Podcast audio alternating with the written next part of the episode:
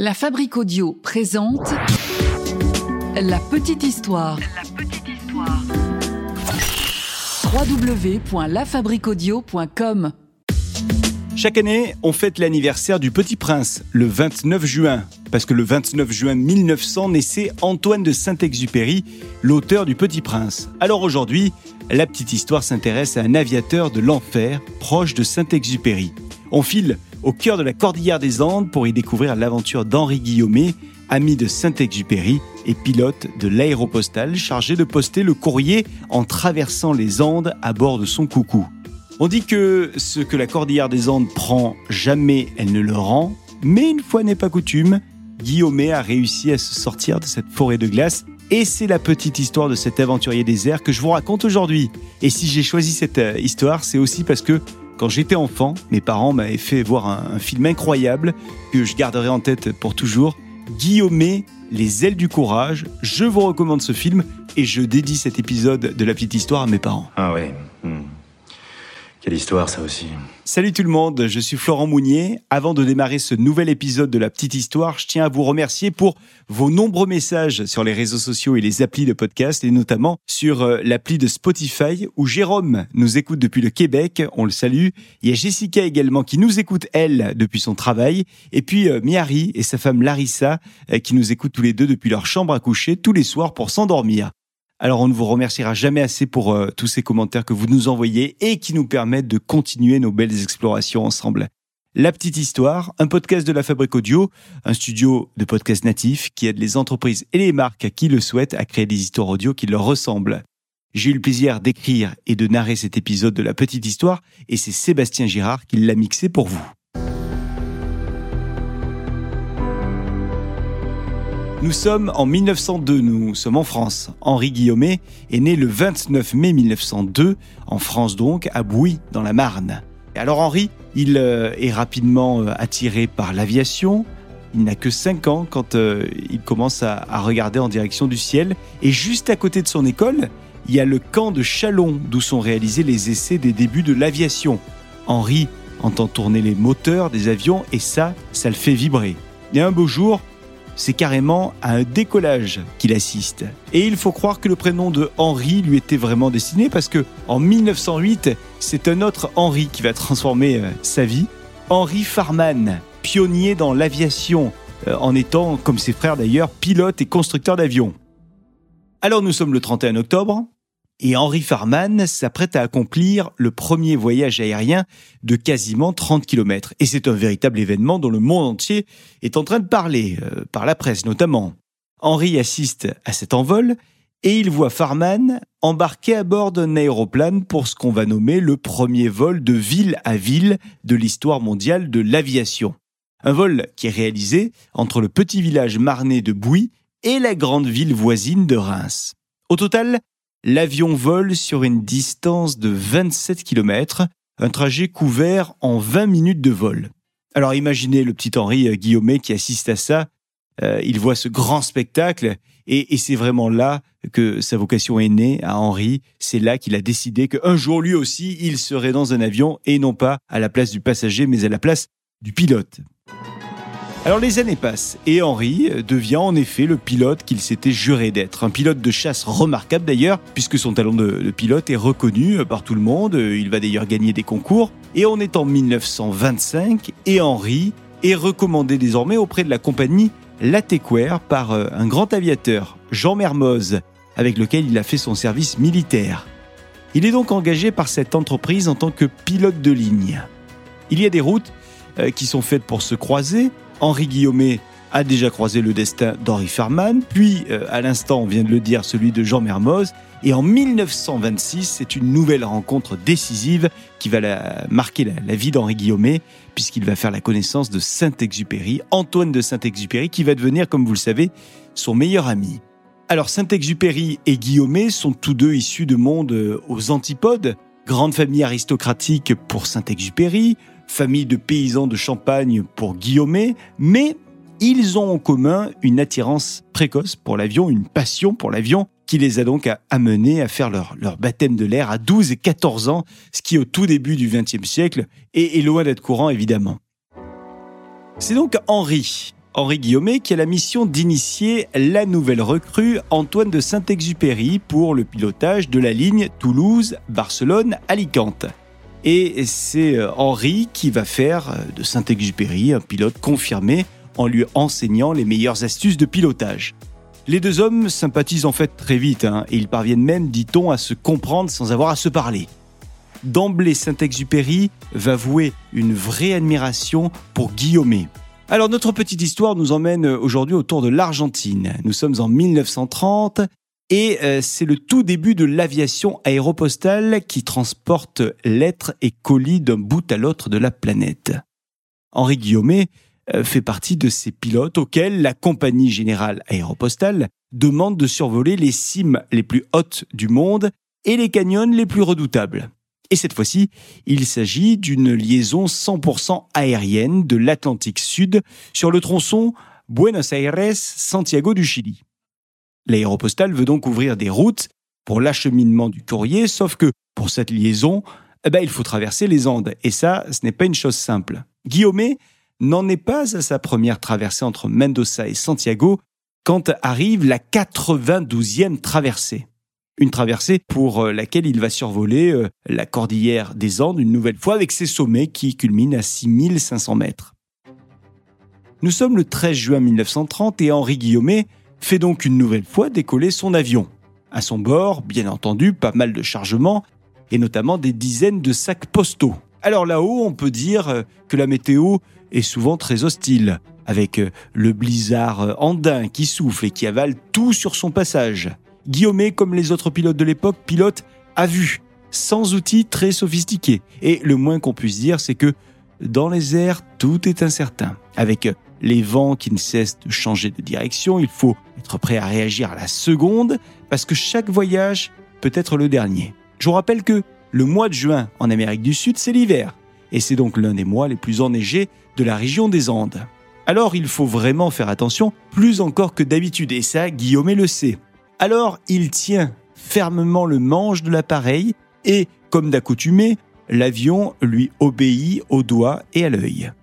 Henri aime cette sensation d'adrénaline maîtrisée, il sait ce qu'il risque en faisant un tel périple à travers les ondes dangereuses, mais ce parcours lui offre des panoramas à couper le souffle, des vues imprenables sur toute la cordillère avec ses pics, sauf que ce matin-là, les choses sont un petit peu différentes.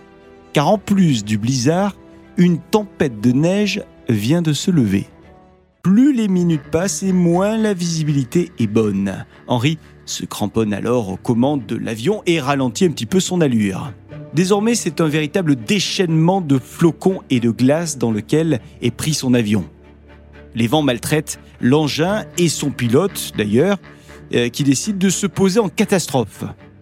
Nous sommes à 3500 mètres d'altitude, je vous le rappelle. Mais Guillaumet est convaincu que cette décision d'atterrir est celle qui lui permettra d'avoir le plus de chances de sortir vivant de ce mauvais pas.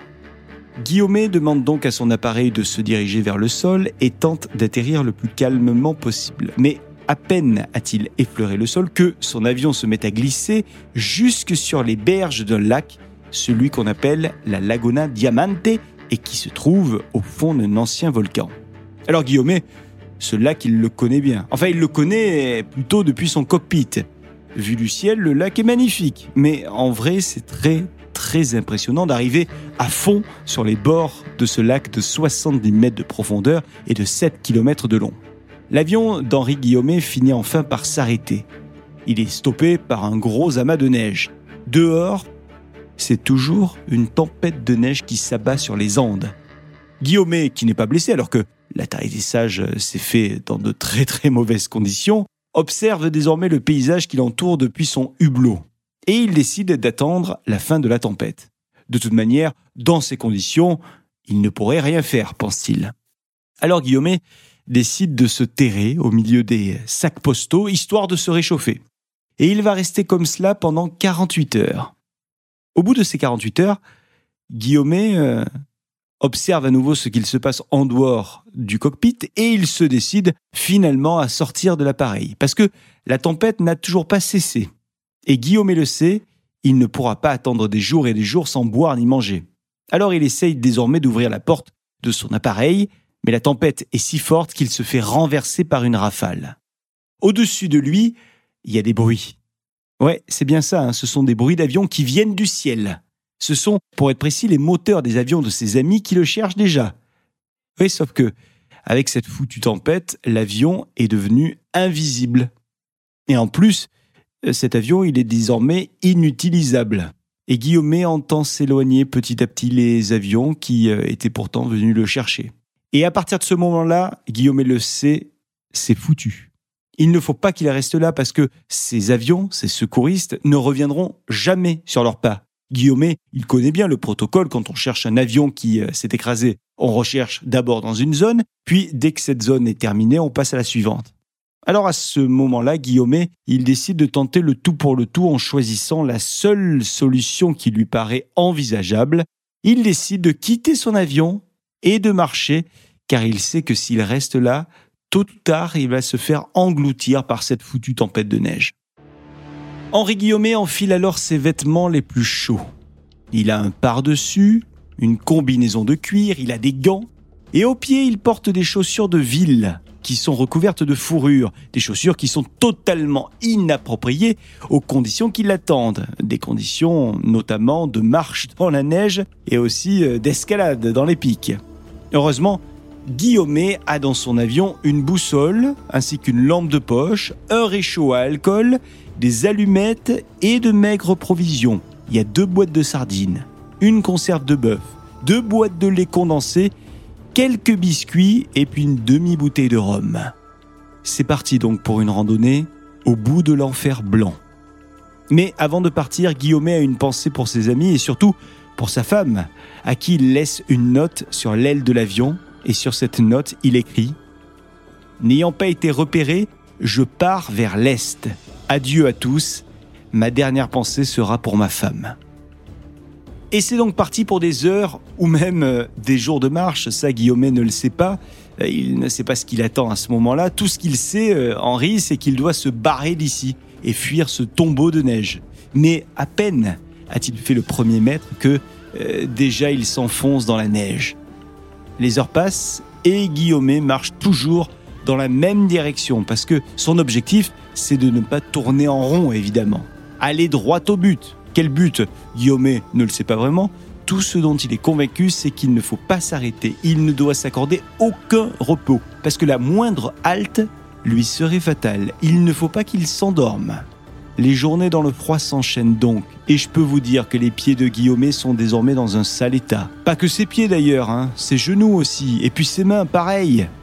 Imaginez dans quel état peut être un corps humain dans ce froid sans quasiment aucun vivre, et surtout sans piolet, ni corde pour escalader l'école. Eh oui, c'est pas une randonnée toute plate, hein. Guillaume il doit gravir des sommets de 4500 mètres et progresser le long des parois verticales. Alors, plus les jours passent, et plus Guillaume se vide de son énergie. Et pas que de son énergie d'ailleurs, parce que il se vide également de son sang. Mais notre pilote continue quand même. Désormais, ce qui le maintient en vie, et qui lui permet d'avancer sont ses pensées. Il repense à ses amis, ses amis avec lesquels il aime passer du temps. Il pense également beaucoup à sa femme, qu'il a laissée. Il sait que tous ont confiance en lui. Et il sait qu'il ne doit pas les décevoir. Alors il se met en tête, Guillaume, que c'est pour eux qu'il doit lutter dans la neige. C'est pour eux qu'il doit s'en sortir, pour pouvoir avoir le bonheur de les revoir un jour. Mais il a beau être optimiste, il a beau être fort, il sent bien que son corps est en train de le lâcher petit à petit, Guillaume. Il sent bien qu'il arrive au bout de ses forces dans la neige et qu'il va y passer. À ce moment-là, il se souvient que quand un pilote disparaît, tant que son corps n'est pas retrouvé, la mort du pilote n'est pas prononcée légalement, elle n'est prononcée en fait qu'au bout de 4 ans. Concrètement, ça veut dire que s'il venait à mourir, sa femme serait privée de rente pendant 4 ans. Et ça, c'est pour lui inimaginable. Alors, Guillaume se traîne jusqu'à un rocher pour s'installer, installer sa carcasse dessus ce rocher, histoire qu'on puisse le retrouver plus facilement au beau jour, lorsque la neige aura fondu. Quelques minutes passent sur ce rocher, mais son instinct de survie ressurgit et Guillaume se relève donc une dernière fois. Il entaille au couteau le cuir de ses chaussures pour soulager ses pieds gonflés et gelés, et il repart pour deux jours et deux nuits de marche. les heures dans la neige continuent à défiler et Guillaume finit par faire tomber sa montre, puis son couteau et même sa boussole. Il commence à délirer. Enfin, Guillaume, là, clairement, il n'en peut plus. Il ne parvient même plus à penser. Ses dernières forces sont là et il est en train de les épuiser une nouvelle fois dans la neige. Cette neige qui commence à être de moins en moins blanche d'ailleurs et de plus en plus aux couleurs de la terre. C'est étrange. Et, plus les pas s'enchaînent, moins la neige semble blanche, moins la neige semble d'ailleurs présente. Petit à petit, Guillaume n'en croit pas ses yeux. Il se rend compte que il a devant lui les premières pentes déneigées.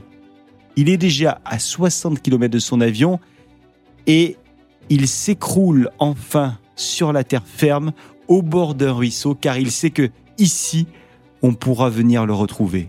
En effet, c'est un berger et sa mère qui vont le trouver quasiment sans vie. Son corps n'est désormais plus dans la neige. Et donc, le berger et sa mère portent le corps de Guillaume, ils le mettent sur euh, leur cheval pour le ramener jusqu'au village. Puis, arrivé au village, c'est le berger qui court prévenir les secours. L'alerte est à peine donnée que déjà Antoine de Saint-Exupéry saute, lui, dans un appareil et vole à toute allure vers le village. 40 minutes plus tard, pas plus, Guillaume est dans l'avion de Saint-Exupéry.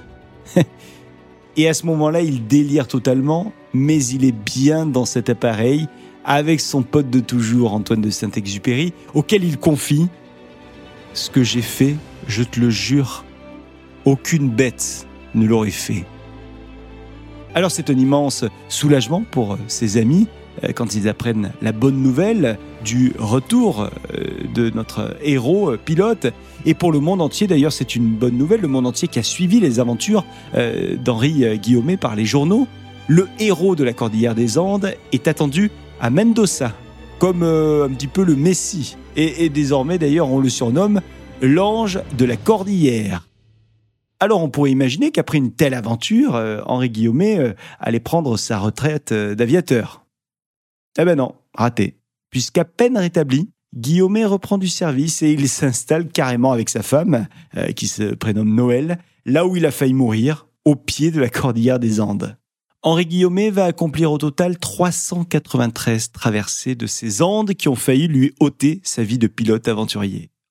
Henri Guillaumet mourra une décennie plus tard, abattu par erreur au-dessus de la mer Méditerranée le 27 novembre 1940, mais ça, c'est une autre petite histoire.